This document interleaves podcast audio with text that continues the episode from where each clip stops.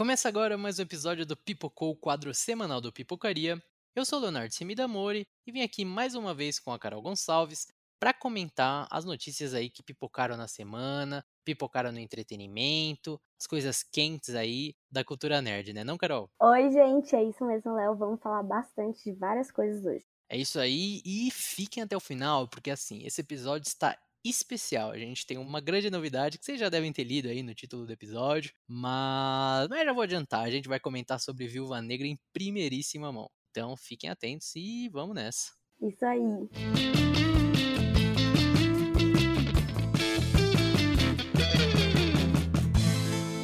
E a gente começa esse episódio com uma notícia boa e uma notícia bem ruim, pelo menos na minha opinião. Primeiramente, a boa que os fãs aí de Good Omens ficaram muito contentes essa semana porque a série foi renovada para sua segunda temporada no Prime Video. O Neil Gaiman, que é o escritor do livro, vai continuar como produtor executivo da série e co-showrunner. Além disso, foi liberado o primeiríssimo pôster da nova temporada, com os protagonistas ali, né, um do lado do outro. De acordo com o Entertainment Weekly, a segunda temporada de Good Omens terá seis episódios e começa a ser gravada no final deste ano, com o retorno de David Tennant como demônio e Michael Sheen como o anjo. É isso mesmo, Léo. A série, que até então tinha sido dada como finalizada, após a conclusão da primeira temporada em 2019, agora vai ganhar novos capítulos. E para quem não assistiu a série, a primeira temporada de Good Omens está disponível no Prime Video. É isso aí. Agora uma notícia triste para os fãs de Lovecraft Country como eu. Porque assim, a HBO afirmou que a série não terá continuidade. Em um comunicado oficial ao Deadline, a produtora agradeceu aos fãs mas afirmou que a série Lovecraft Country não terá a segunda temporada. Triste, né? Pois é, Léo. Eu acho que a notícia pegou muita gente de surpresa, até porque a atuação foi muito bem elogiada. Inclusive, o ator Michael Kyle Williams ganhou o prêmio de melhor ator coadjuvante no Critics' Choice Awards desse ano. E aí foi uma surpresa total, né? O que você achou disso? Como eu disse, é triste, eu fico chateado porque realmente a série é muito boa. Uma das melhores aí que mais me marcou no ano passado. Termina ali com um gancho bem bacana. E eu esperava ver mais, mais histórias, dava para continuar, né, com os personagens que ficaram vivos, no caso, né? E assim, né, como você bem falou do elenco, eles têm um elenco excelente. Os caras são excepcionais, assim. Curti muito acompanhar, fico triste que não continue, né? Acho que essa altura do campeonato é meio complicado de esperar que a HBO volte atrás da decisão, mas, né, a esperança é a última que morre. Pois é, Léo. E a primeira temporada, para quem quiser assistir a série, porque vale a pena de qualquer modo, né, independente de que não vai ter uma segunda temporada, tá disponível no HBO Max. E essa semana começaram as filmagens de Pantera Negra, Wakanda Forever, Aquaman 2 e John Wick 4. Isso mesmo, três filmes tão aguardados pelos públicos e iniciando as gravações. Pantera Negra está sendo filmada em Atlanta, nos Estados Unidos, e infelizmente sem a presença de Chadwick Boseman, que faleceu no ano passado. Mas o Kevin Feige já avisou que o personagem não vai ser substituído. É isso aí, Carol. E além do Pantera Negra, né, Wakanda Forever, as filmagens de Aquaman and the Lost Kingdom já começaram, deixando os fãs intrigados com o um cenário congelante e uma imagem publicada pelo diretor James Wan no seu Instagram. Isso mesmo, Léo. E o perfil do filme John Wick também divulgou uma imagem típica da cadeira do diretor, né? Anunciando o início das filmagens. Tá ansioso, Léo, para os três filmes ou para apenas um? E aí? Olha, tô ansioso, mas vamos por partes, porque assim, eu ainda não assisti até hoje o John Wick 3. Eu gosto muito do 1 e do 2. O 3 tá na lista aí já tem um tempinho, preciso assistir pra ficar ansioso pro 4. Mas de certa forma eu já tô, porque eu sei que vai ser bom e o 3 vai ser bom também, todo mundo fala muito bem. E os outros dois, né? Filmes super-heróis aí, tudo que a gente gosta, tudo que a gente ama. Então é só sucesso. Tô querendo ver, sim. Gosto do primeiro Aquaman. Espero que esse seja menor, pelo amor de Deus.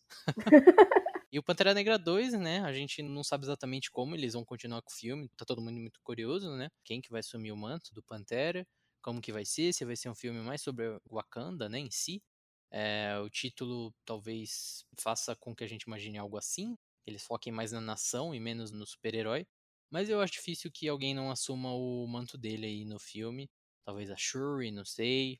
Vamos ver, né? Mas tô ansioso pros três. Eu também. Eu acho que, como o Kevin Feige falou numa entrevista, ele disse que o Wakanda tem muitos personagens, né, para ser explorado. Então acredito que vai ser isso mesmo. Eles vão focar aí na nação E pode ser sim que tenha alguém assumindo o manto, como a Shuri ou Yama, que ela é incrível. Então, tô ansiosa. Eu assisti todos os John Wick também. Não tinha assistido até o final do ano passado. Assisti tudo no ano passado e amei. Adorei.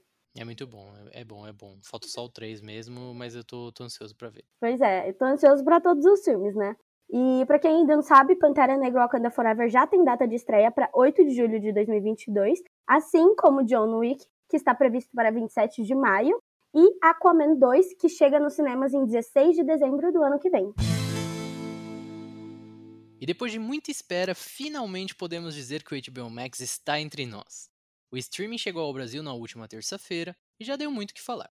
Em primeiro lugar, né, o serviço entrou com o pé na porta ao anunciar uma promoção de 50% para planos mobile e multitelas, para quem realizar a assinatura aí até o dia 31 de julho. Porém, a falta de muitos títulos importantes foi sentida no lançamento do streaming, entre eles Liga da Justiça Sem Limites, o novo filme de Mortal Kombat e outros.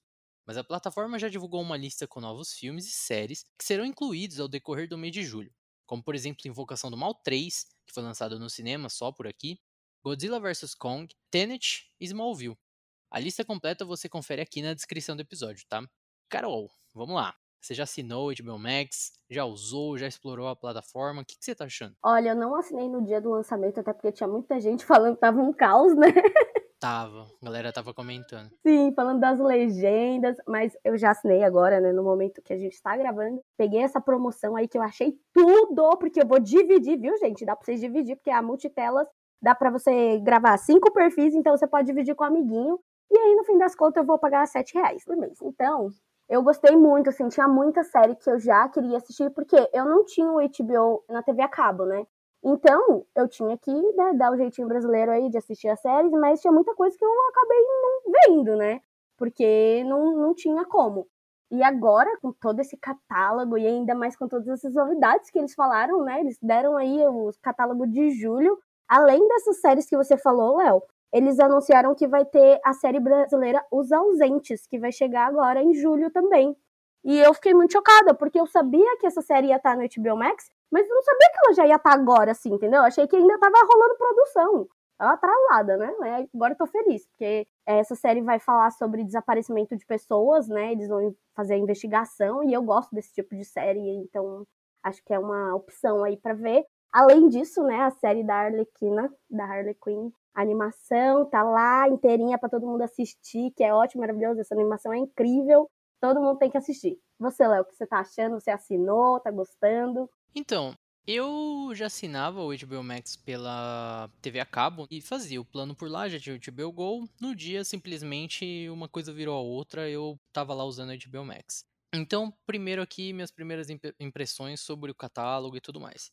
Eu acho que assim, vale dizer que apesar de ter faltado muita coisa, o HBO Max, só pelos títulos HBO, ele já tem um dos catálogos mais fortes, principalmente em séries que a gente tem aí dos streamings. Porque a gente tem séries premiadíssimas como Game of Thrones, Sopranos, o próprio Lovecraft Country, que a gente comentou, que é ótima, of Town, que lançou esse ano, excelente, assistam. E muitas outras aí que a gente sabe que a HBO tá sempre mandando bem, né? Sem contar minissérie, Chernobyl, enfim, é, tem muita coisa boa. Só que realmente, né, eu também senti a falta aí de uns títulos, como por exemplo o Godzilla vs Kong, eu jurava que Godzilla vs Kong, Tenet, eu jurava que esses filmes iam chegar no lançamento, né? E algumas outras séries, como por exemplo, eles anunciaram já Smallville em breve, mas tipo, algumas coisas que eu achava que teria que ter básicas assim e não tinham. E uma delas assim que até me impressionou foi agora já tem, né? Tipo, eles colocaram hoje, né? A gente tá gravando episódio sexta, acho que eles colocaram hoje de manhã, se eu não me engano, que era a série da Arlequina, né? Então, assim, foi uma das primeiras coisas que eu fui procurar, porque eu ainda não assisti a série, quero ver. E ela não, não tava, e é um dos títulos, assim, que mais foi comentado por aqui, né? E tudo mais. A primeira coisa que eu fiz, na verdade, quando eu abri o HBO Max, aí eu preciso pontuar isso aqui, foi ver se tinha Jovens Titãs. Não o Jovens Titãs e Ação, né? Que eu também gosto, acho legal. Mas o Jovens Titãs antigo, porque eu queria aquilo reunido em algum lugar. O desenho que mais me marcou minha infância aí e eu adorava de paixão. Aí digitei lá, Jovens Titãs e tal, e não achei. Aí eu já fiquei chateado, já fiquei como, né? Mas aí eu fui lá procurando pelas abas, acabei encontrando o desenho, tá lá inteiro, dubladinho, bonito. E aí eu já fiquei contente. Então, para mim, o mais importante tá lá, querendo ou não. Mas brincadeiras à parte, eu acho que faltou essas coisinhas. Eu acho que eles têm bastante coisa para colocar lá ainda, né? Coisas básicas, como por exemplo a série animada do Batman, antiga, né?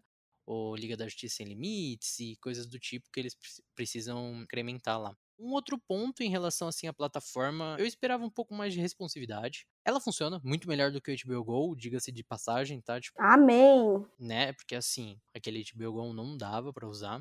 E ela funciona melhor, mas eu achava que poderia ser um pouquinho mais rápida, tem umas coisinhas para melhorar. E uma questão muito importante que pegou é da legendas, né? Eu não sei como que tá o seu, mas o meu, tanto no PC quanto no Xbox, elas estão no formato muito esquisito. Elas estão tipo no canto da tela, assim, todas quebradinhas, elas não estão centralizadas do jeito que tem que ser. E isso incomoda bastante. Na verdade, eu tô evitando ver coisa legendada até eles arrumarem isso, porque tá, tá feio o negócio. Às vezes a legenda sobe e vai até o rosto do personagem assim, tampa toda a tela. Mas, como eu disse, o catálogo é legal e eu tô assinando pela TV a cabo, preciso ver como que vai ficar, questão de valores e tudo mais, porque assim, eu tava pagando 36 reais de HBO. E vamos ver se a Claro e as outras provedores aí vão ajustar, né, os preços e tudo mais, porque senão o mais indicado vai ser cancelar e fazer um desses planos aí, porque o multitela, se você assinar, né, mensal, até dia 31, vai ficar saindo 13 reais, né, 14, vamos arredondar para 14 reais. Sim. E aí você sempre vai pagar isso, só se a sua assinatura for interrompida, você parar de pagar alguma coisa, cancelar, aí você vai pagar depois o valor cheio. Mas até então, tipo, você vai pagar eternamente 13 reais, né? E, cara, é uma diferença gritante, assim, de mais de 20 reais. Então, preciso ver como que vai ser isso, porque senão eu vou remanejar. E muito mais barato que Netflix, né, Léo? Muito, muito mais barato. E assim, o catálogo dos caras, querendo ou não, é de peso, sabe? Mas é isso, né? Vamos vendo, eles precisam fazer uns ajustes e tudo mais. É uma plataforma que tem chances aí de crescer bastante. Eu acho que o lançamento dele foi um pouco quebrado, digamos assim. Bem diferente do Disney Plus. É, enfim, faltavam algumas coisinhas lá e tal, mas a, a plataforma funcionou bem desde sempre. E aí vamos ver, né? Como que eles vão ajustando tudo isso. Sim. A gente agora tem opção a rodo. Opção que não Muitas, falta. mas não dá nem pra pensar. O tanto de streaming que tem agora no Brasil. Para quem quiser saber mais novidades sobre a HBO Max, é só ficar de olho no site do Pipocas. E como prometido, o episódio de hoje vai terminar de uma forma bem inusitada e especial. Isso porque a Carol conferiu Viúva Negra em primeiríssima mão essa semana. E agora ela vai compartilhar aqui com a gente as primeiras impressões dela ali, o que, que ela achou sobre o filme, sem spoilers, é claro, porque eu mesmo não sei nada e quero ficar assim, sem saber nada. é, então, Carol, vamos na lata já. O filme é bom ou não é? Você, como grande fã de Viúva Negra, o que, que você achou? Olha, então, eu não vou falar que ele é ruim, né? Bem óbvio, né, gente? As cenas de ação, gente, são sensacionais, sério. Eu acho que é o que mais pega no filme, sabe? É uma cena atrás da outra, assim, ó, que vocês vão ficar de queixo caído. Agora, pensando no geral, assim, o filme ele é tardio. Eu acho que esse filme poderia ter vindo antes. E não que isso deixe o filme ruim, mas você sente isso, entendeu? Eu acho que a personagem, ela deveria ter sua história contada antes, mas assim, a veio agora, né? A gente teve que esperar um ano até por causa da pandemia. É incrível, assistam. Os acréscimos, né, no elenco, a gente tem aí grandes atores, Sim. como o David Harbour, a Rachel Weisz, e, é claro, Florence Pugh, que é, assim, a grande promessa aí, né, do filme, uma baita de uma atriz, eu tô super ansioso para conhecer aí a Helena, a personagem dela. Como que tá essa galera, em especial ela, a Florence? A dinâmica da Natasha Romanoff, que é a personagem da Scarlett Johansson, com a Florence, que é a Helena, é incrível, sério. Assim, para quem tá acompanhando as séries da Marvel, a gente tá sentindo muito isso, né? Que eles estão realmente colocando duplas ali que estão fazendo um trabalho bem feito, que a dinâmica tá total ali, a gente vê a entrega dos personagens, principalmente agora em Loki, a gente viu isso nos primeiros episódios, né, do Loki com Morbius, e agora da Sylvie com o Loki também. E, enfim, a gente vê a mesma coisa no filme da Viúva Negra. A dinâmica das duas personagens é realmente incrível, tanto nas cenas de drama quanto nas cenas de comédia, porque assim, gente, vocês vão dar um pouquinho de risada, viu, com o filme. Vai achando que é só ação, que vocês vão, vão rir, vão chorar, vai tudo, vai acontecer tudo aí. A química tá muito boa. É claro que o protagonismo vem, né, das duas, assim, a maior parte do tempo, Mas tendo os, os outros atores, eles trazem mais peso ainda pro filme, sabe? E ainda mais por ser uma história totalmente nova por serem personagens novos, então a gente não sabe muito o que esperar. Eu mesma fui assistir o filme sem muito ali do que esperar, do que pensar, e aí eu assisti e ficava, meu Deus do céu, não, não sabia nada desse personagem, então é, é, toda uma surpresa. E você vê a química do elenco, sabe?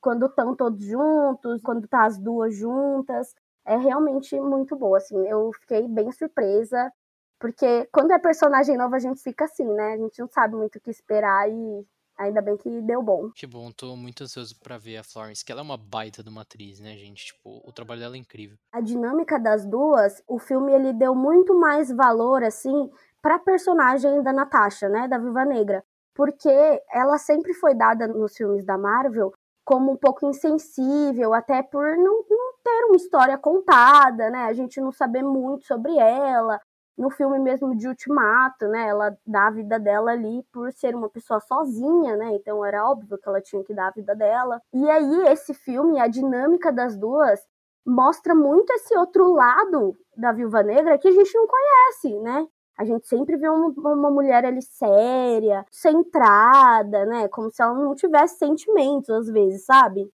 E o filme ele mostra muito esse outro lado. Eu achei isso incrível, incrível, porque é, realmente precisava mostrar, sabe? Mostrar mais a personagem. E a dinâmica das duas tá sensacional. É, e assim, para finalizar aqui o bloco especial e para aguçar nossa curiosidade ao máximo. Cena pós-créditos. Temos, não temos? Precisamos ficar esperando até o final ou não? Sim, gente. Se você sair, se você for lá assistir o filme e você não terminar, a pessoa já merece um tapa aí, né? Tem cena pós-créditos. E, gente, assim, ó, eu assisti a cena e aí eu chorei. E aí eu ri. E eu fiquei chocada. E aí, tudo isso em poucos minutos, gente. Vocês têm noção como que é isso? Então, ó, já vai imaginando que essa cena é tudo. Assistam até o final, assistam a cena pós-créditos, que vale muito a pena. E eu tenho certeza que eles botaram aquilo ali, ó, para fazer a nossa cabecinha ficar doida. Eita, nós. Então é isso, né? Mas a gente, infelizmente, vai ter que esperar até a próxima semana. Porque Viúva Negra só estreia quinta-feira que vem, né? Dia 8 nos cinemas aqui no Brasil. E pelo acesso Premiere no Disney Plus na sexta, dia 9. Então fiquem atenados no Pipocas, porque deve rolar muito conteúdo Marvel aí nos próximos dias com o lançamento de Viúva Negra. Bom, pessoal, essas foram as notícias da semana. Espero que vocês tenham gostado de mais um episódio do Pipocou. E não se esqueçam de comentar em nossas redes o que vocês estão achando, deem mesmo o feedback de vocês, porque tudo que a gente faz aqui é pensando no melhor para vocês. Comentem se vocês gostaram aí das impressões da Carol sobre Viúva Negra, se vocês querem que a gente acrescente mais coisas do tipo aqui no Pipocou. E é isso aí. Pois é, gente. Lembrando, tudo que a gente falou aqui tá linkado na descrição do episódio, né? Você pode conferir lá tantas novidades e mais novidades. Acessem o site do Pipoca, sigam a gente no Instagram para vocês não perderem nenhuma novidade. E por favor, gente, quem for no cinema, use máscara, se cuide. É isso aí, galera. Muito obrigado pela audiência e tchau, tchau. Tchau.